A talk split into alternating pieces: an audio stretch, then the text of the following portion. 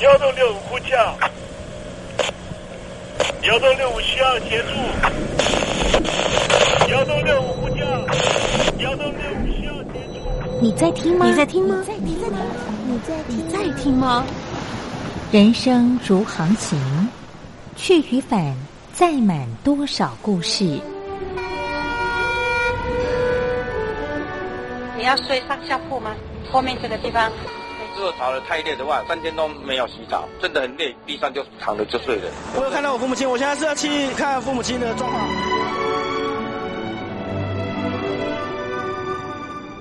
聆听故事湾，让每个故事找到属于自己的码头。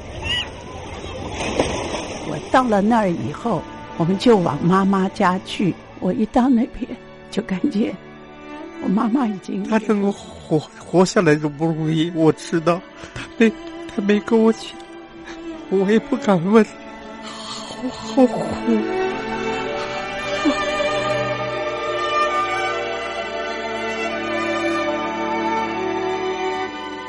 聆听故事湾，聆听故事湾。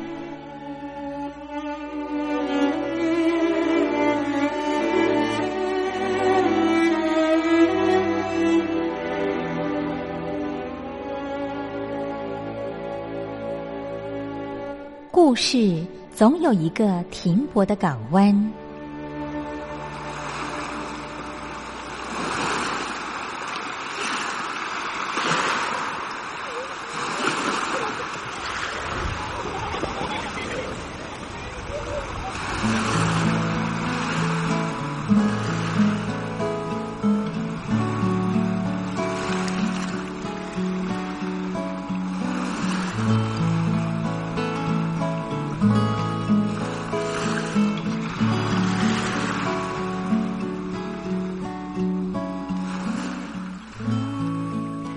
三四五六七七六五四三二一，大陆听众朋友您好，我是您的好朋友东山林，在台北问候您。正在为您进行的栏目就是聆听故事湾，一二三四五六七七六五四三二一，全年无休，每天在空中为您服务。您在每天的凌晨三点十分，或是傍晚的六点十分，都可以在光华之声频道收听到这个栏目。聆听寰宇趋势，不用太多解释，因为聪明的你心中自有诠释。亲爱的听众朋友，我们的节目早晚各一次，听众朋友你可以选择最适宜的时间，和东山林共度这短暂的五十分钟的时光，就在光华之声的频道空中相见。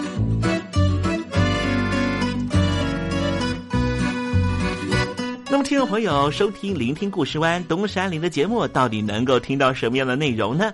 尤其啊，我们环宇全世界，焦点放到神州大陆啊，光是整个中国大陆呢，就有将近九千家不同的大大小小的电台了。我们的节目到底有什么不一样的地方呢？嗯，让东山林自吹自擂一下吧啊。宫中频道何其多，赵钱孙李挺能说。热点平地上直播，仔细听来差不多。直播室外领导多，你说他能怎么说？开场才说茶黑窝，碰上土狼不敢摸。主播低头翻翻稿，导播左右反复搓，想到孩子泪婆娑。好了好了，都别说，且听东山林怎么说。东山林不是红太狼，也不是那喜羊羊，亲亲海上一叶舟，才能自在自在说。客官呐、你拉把椅子随便坐，袒胸露背床上卧，怎么自在怎么做，就当这是自己家，自己家。睁大眼睛，show time！Hello，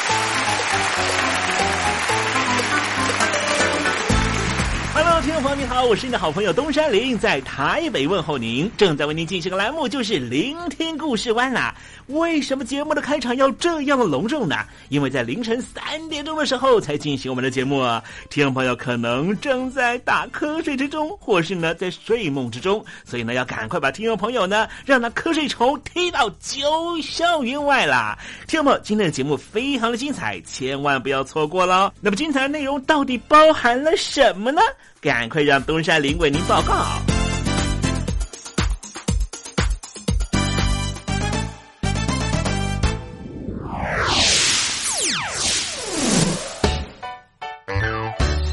星期六、星期天，猴子爱聊天。从美国前总统奥巴马启动了重返亚洲政策之后。美国呢，对于亚太地区的一些战略部署呢，都有一些改变了。比方说呢，日本呢，恐怕就会成为美国非常重要在亚洲地区的盟邦。为什么会这样讲呢？待会在时政你懂得的环节里面，再跟听众朋友详细的介绍。那么今天节目的下半阶段，还要为您进行另外一个环节，这个环节就是电台推荐好声音。Tuesday. Wednesday, Thursday, Friday, Saturday，对你有一点想念，放心里面。Sunday, Monday, Tuesday。听众朋友，你们好，我是雨恒。深呼吸，你会发现 everything's fine。收听光华之声的节目，你也可以找到 happy day 的理由。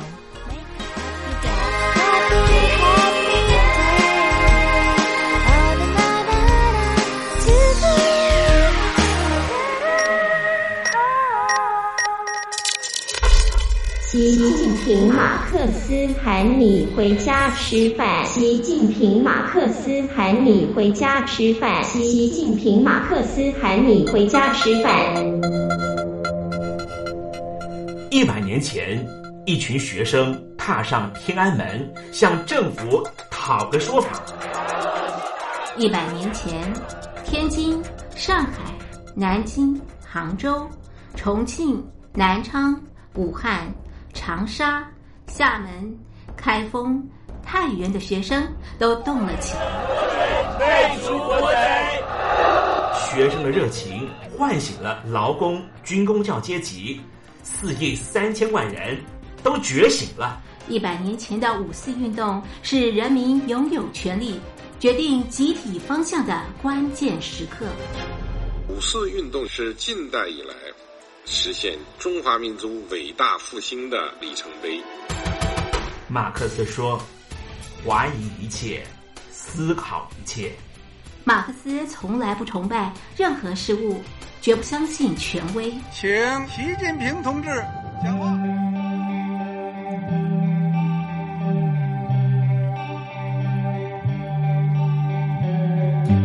听众朋友，您。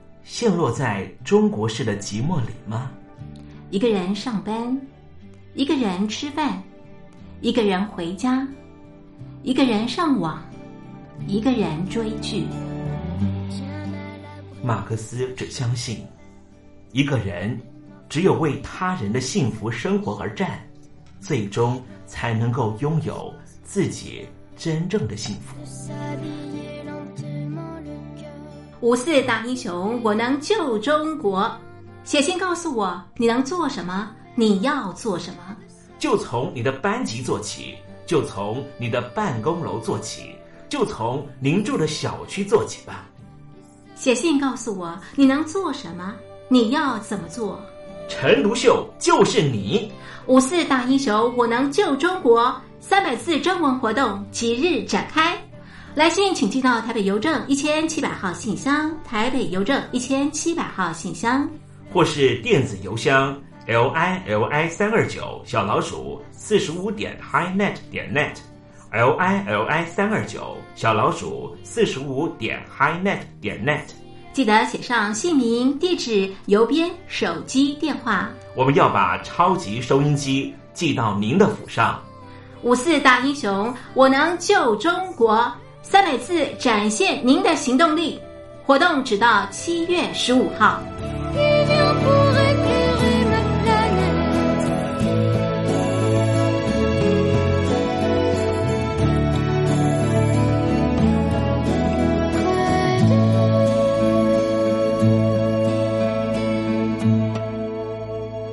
现在请习近平同志讲话。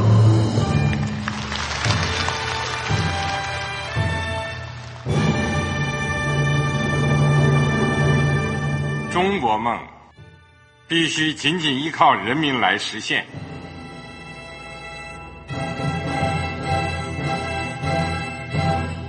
好国民得关心家事、国事、天下事。呃，谢谢发言人。我们注意到啊，现在那个外面有很多关于前中央政治局委员周永康的一些消息和报道。我不知道发言人对这个事情有没有什么可以呃透露、可以披露的？国家对于公事啊，不是什么东西都要公示的。我只能回答成这样了，你懂的。那么作为天津市来说，每年要偿还的这个公路建设的贷款量有多大？哎，这个郝国民这个偿还的得回避时政敏感议题。因为他这个这个事儿，我就不好再说太细。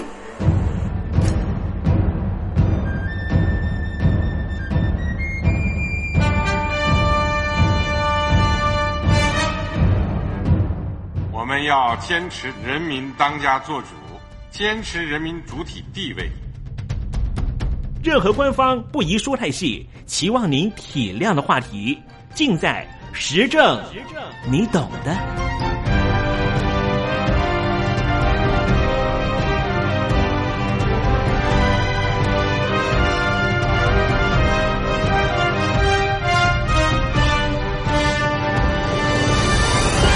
我只能回答这样了，你懂的。那些官方无法为您说太细的事情，就让东山林为您详细的说明白。天婆早上好，晚上好，正在为您进行的栏目就是聆听故事湾。此刻为您进行的环节就是时政，你懂的，一同关心焦点话题。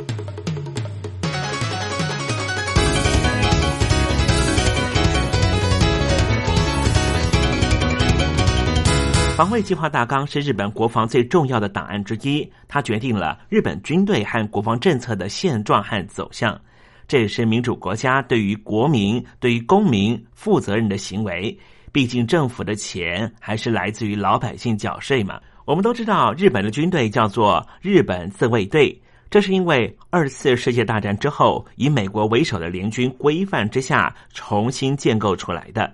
因为日本在一九四五年战败投降之后，军队就被解散了，军事机构全部被裁撤。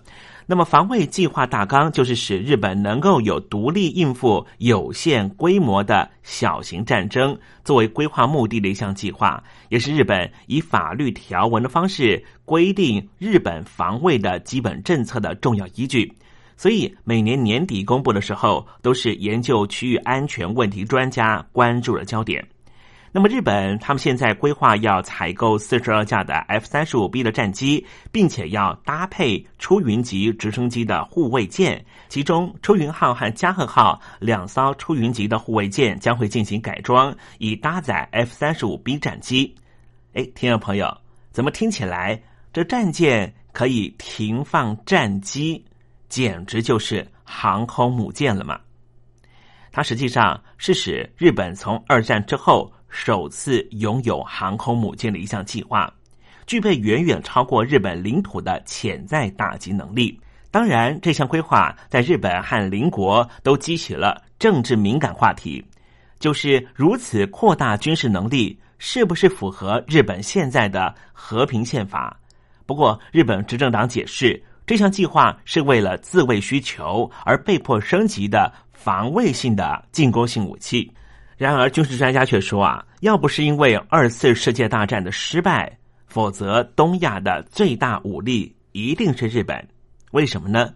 因为历经了一次世界大战的血腥战争啊，当时各国在一九二二年二月通过了华盛顿海军条约，限制各国的海军发展，而日本海军的航舰规模被限制在总吨位不得超过八点一万吨。不过，当时军国主义当政的日本啊，仍旧透过条约的漏洞，在二战期间就拥有了二十多艘的航舰。特别提醒大家，一次世界大战，日本是战胜国。虽然当时中华民国也是战胜国之一，但是日本十分的强大，在一次世界大战之后就接收了战败国德国在山东的利益。我们来谈谈二次世界大战之前的日军航舰的生产方式，它分成三种模式。第一种是专门开发建造，像是出舱龙、飞龙号；第二种就是战列舰改装，也就是产出了赤城和加贺号；第三种就是商船。客轮、货轮改装的吨位大多在一万吨左右。一九四一年十二月八号，日军偷袭了珍珠港，美国全民愤慨，从而对日宣战。因为日本在珍珠港并没有摧毁美军的航舰。一九四二年四月十八号，也就是不到半年之后，美军成功的派遣航舰搭载 B 二十五轰炸机对日本发动空袭。因此，日本海军将领山本五十六在一九四二年六月决定对美军中途岛基地发动奇袭。但是，美军早就已经破解日军密码，以逸待劳，等待日军上门。最终，日军三艘航舰被击沉，三艘重创，让美军士气大振。一九四四年十月，在雷伊泰湾海战成为二战最后一场航舰对战。日军航舰遭到摧毁，也种下日本战败的种子。不过，日本战败投降之后，为什么又能够拥有军队呢？日本投降之后，新宪法否定了发动战争的权利，但是因为当时冷战爆发，美国允许日本成立自卫队，保卫国家安全，也成立了海上自卫队，是为了防卫日本领海。而原则上就不准配备航空母舰和潜舰等攻击性的舰种。不过，我们来关心一下日本本身的海军战力。刚才我们提到，在二战战败之前，日本的海军可说是亚洲第一。因为二次大战的教训，所以海上自卫队高度重视反潜和扫雷能力。在一九七零年代的时候，日本就建造了两艘。真名级的直升机护卫舰，这款护卫舰在船尾的地方有大面积的起降板，直升机库具备有当时海上自卫队最强的反潜战力。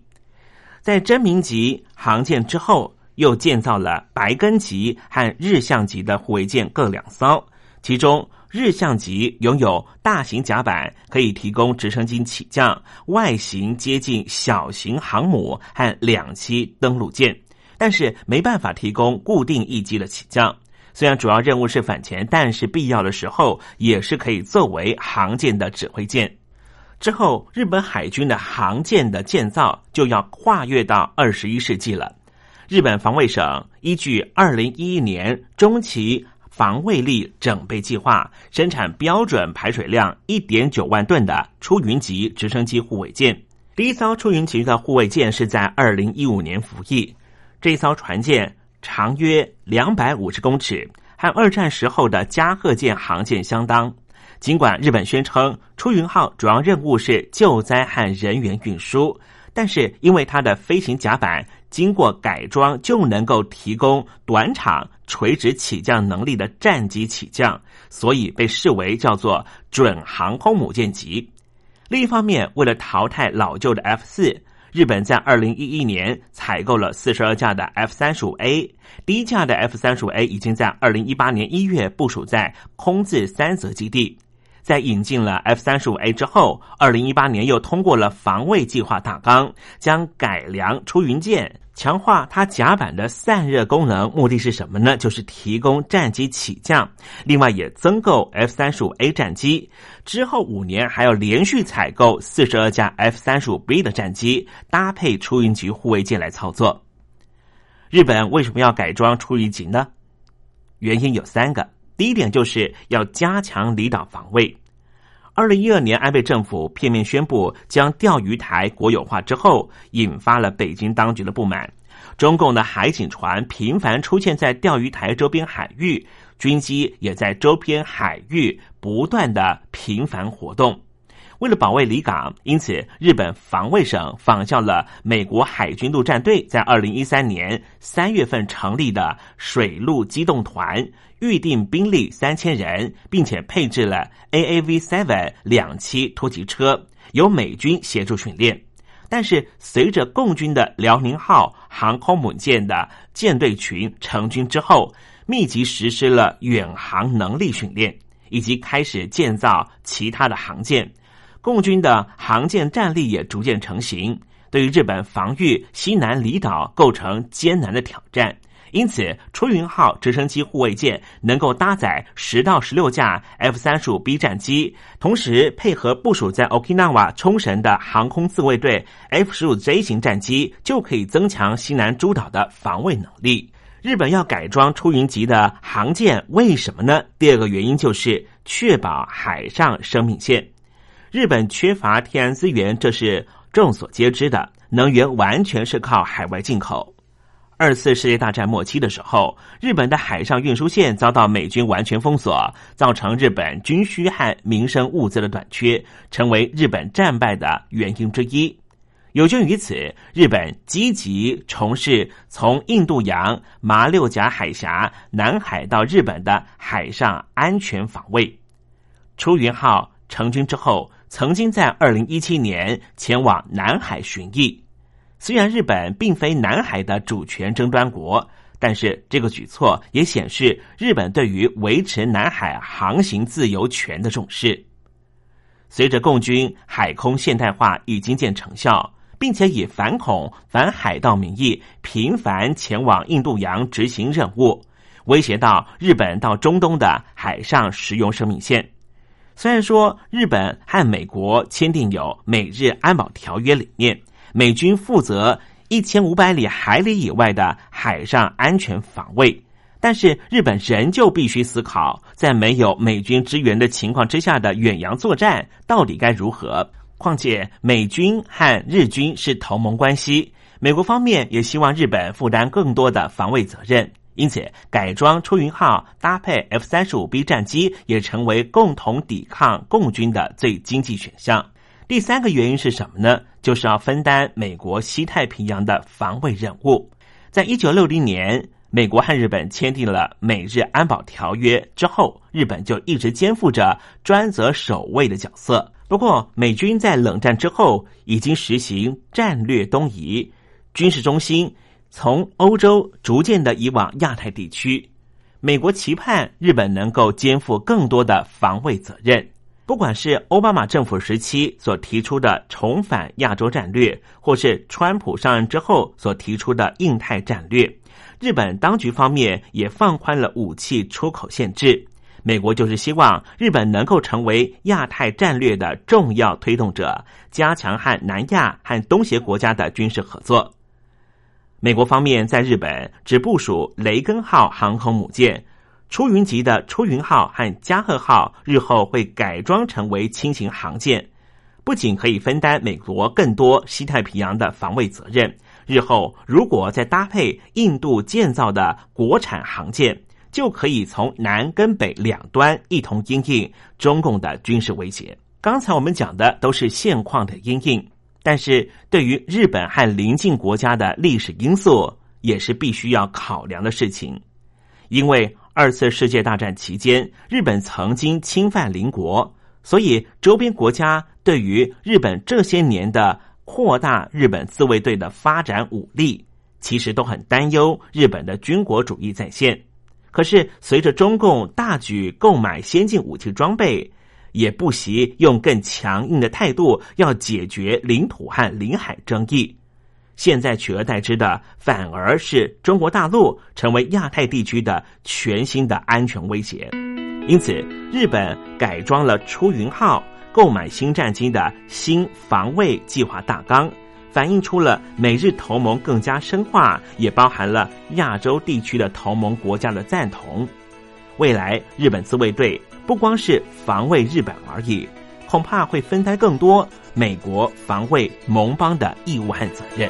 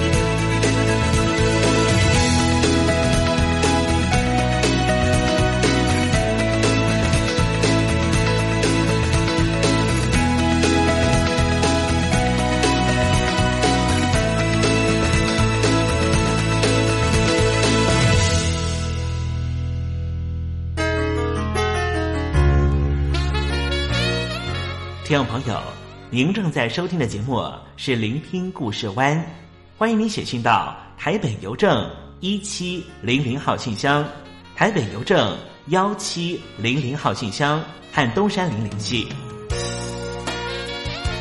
东山林就是东边的山里有只麒麟的东山林，东山林等候您的来信哦。小玉，麻烦你叫花轮闭嘴。花轮，闭闭闭闭闭闭嘴。从大学时期就认识，一起到了民歌新餐厅唱歌的锦绣二重唱，唱了一首歌曲《交换日记》。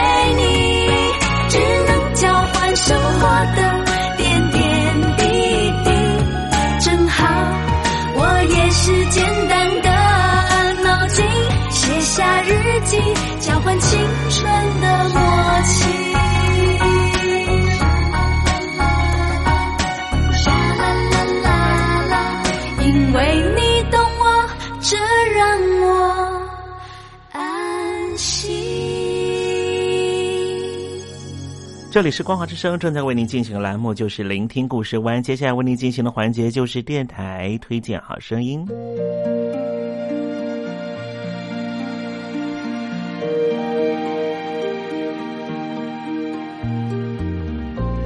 生活当中总有许多令人难忘的好声音。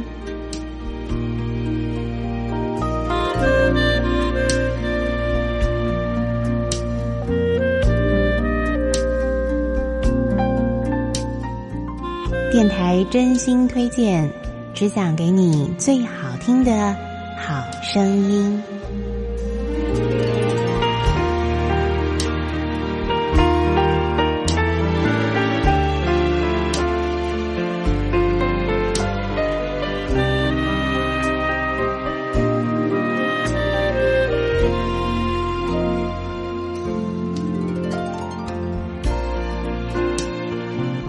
朋友呢，在已经收听电台推荐好声音。在今天节目当中，为听众朋友所推荐的是一张很特别的吹奏专辑啊。我们要介绍的是吹口哨啊，利用吹口哨的方式呢，来吹奏出非常多好听的歌曲哦。那么，其实在这个呃呃口哨界呢，他们有另外一个比较呃优美的名称，叫做口笛啊。那么，会吹这个口哨的口笛家呢，呃，他们有很多正式的比赛。那么，今天呢，我们也特别啊很高兴的来介绍这位啊，曾经呢获得美国。国际口笛大会成人女子组冠军，来自日本的分山桂美子小姐呢，她的吹奏专辑啊，她有非常厉害的这个吹口技的技巧。我们来欣赏她所演奏这首非常流行的西洋歌曲《Loving You》。我们知道这里头有非常高八度的这个音哦，可是她用口哨的方式呢来吹奏出来，非常非常的厉害。我们来欣赏这首好听的《Loving You》。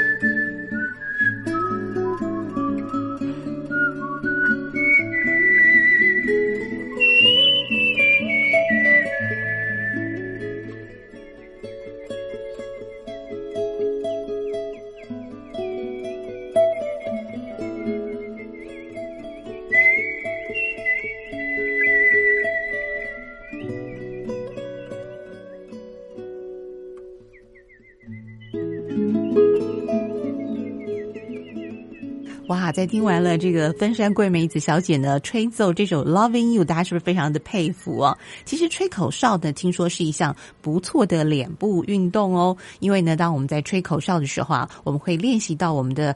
嘴唇还有脸颊的许多平常说话用不到的肌肉啊，那么可以活动到，而且可以锻炼一下，而且有助于这个面部的按摩，有抗衰老、美容的效果。所以听众朋友不妨呢，哎，可以来练习一下吹吹口哨啊，感觉心情非常的愉快。而且呢，如果说你练习的技巧越来越好，可以用这口哨的方式呢，吹奏出许多好听的旋律，那更是啊，你随身都带着一项非常棒的乐器了。好，继续呢，再为大家推荐的是啊，分山桂梅。此呢所吹奏的一首好听的电影主题曲《虎豹小霸王》。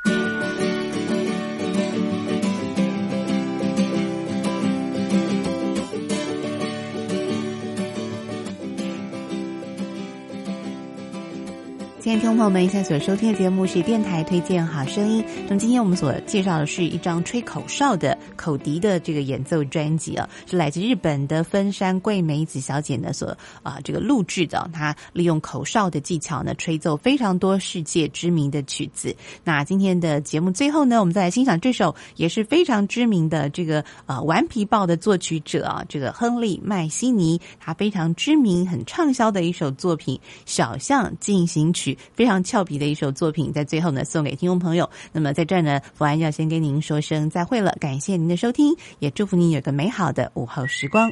我们下次再会拜拜。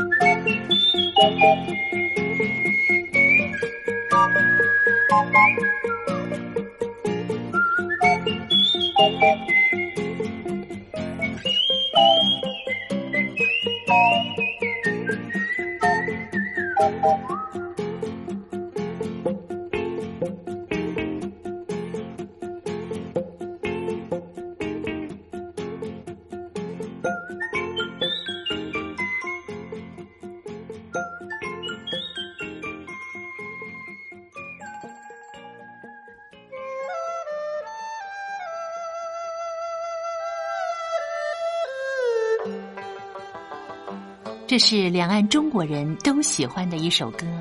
小城故事多，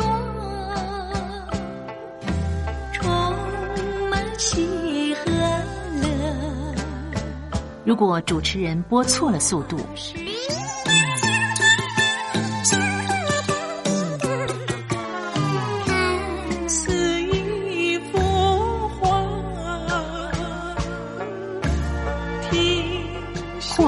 或慢的走调歌曲，都不是听众喜欢的。人生境界真善美，仁义高阔。两岸和谐关系也得循序渐进，快慢相宜。小城故事真不错，亲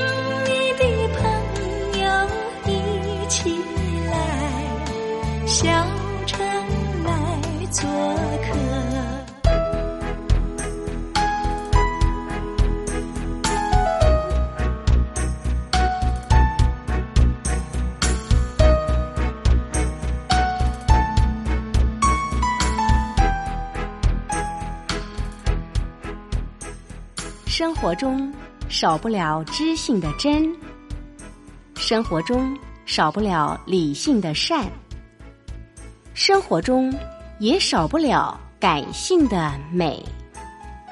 光华之声，永远陪伴您，生活在真善美的世界。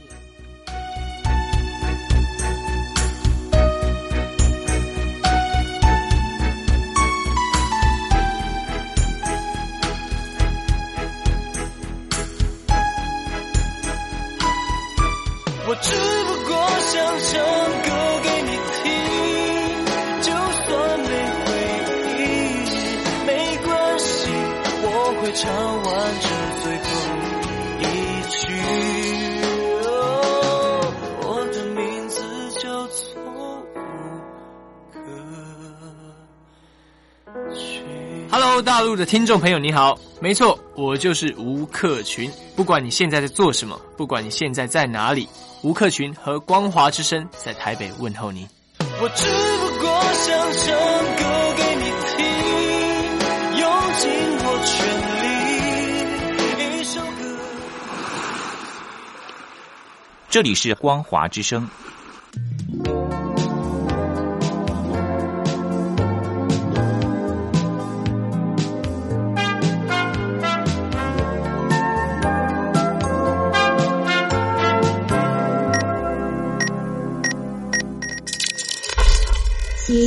平马克思喊你回家吃饭。习近平马克思喊你回家吃饭。习近平马克思喊你回家吃饭。一百年前，一群学生踏上天安门，向政府讨个说法。一百年前，天津、上海、南京、杭州、重庆、南昌、武汉、长沙、厦门、开封、太原的学生都动了起来。废除国贼！学生的热情唤醒了劳工、军工教阶级，四亿三千万人都觉醒了。一百年前的五四运动是人民拥有权利、决定集体方向的关键时刻。五四运动是近代以来实现中华民族伟大复兴的里程碑。马克思说：“怀疑一切，思考一切。”马克思从来不崇拜任何事物，绝不相信权威。请习近平同志讲话。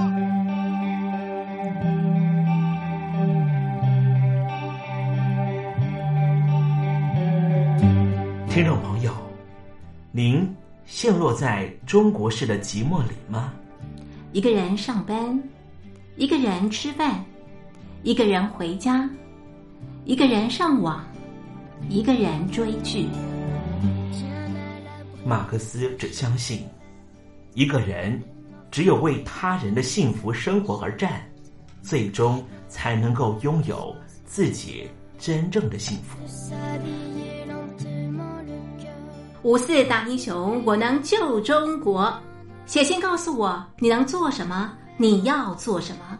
就从你的班级做起，就从你的办公楼做起，就从您住的小区做起吧。写信告诉我你能做什么，你要怎么做。陈独秀就是你。五四大英雄，我能救中国。三百字征文活动即日展开。来信请寄到台北邮政一千七百号信箱，台北邮政一千七百号信箱，或是电子邮箱 l i l i 三二九小老鼠四十五点 highnet 点 net l i l i 三二九小老鼠四十五点 highnet 点 net。记得写上姓名、地址、邮编、手机电话。我们要把超级收音机寄到您的府上。五四大英雄，我能救中国。三百字展现您的行动力，活动只到七月十五号。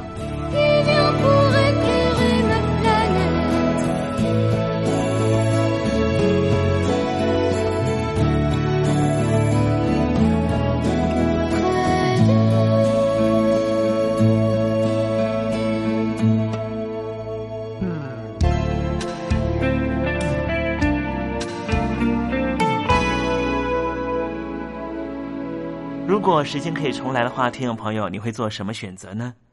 每次在节目接近尾声的时候，东山林都会问自己这个问题：今天的节目扎不扎实？今天栏目的单元可以怎么调整，让节目更为顺畅？要如何透过节目内容的前后调整，让节目的整体性更为完整，让听众朋友能够享受到绝佳的听觉享受？当我又陷入了这一种没来由的困扰和漩涡的时候。在演播室对面的导播就会给我一个手势，然后会看到 on air 的红灯又亮起，而这个时候我也只能跟听众朋友说再见了。听众朋友，我是东山林，今晚服务不周，请您见谅。就是明天，聆听故事安的整体直播人员将会更为努力。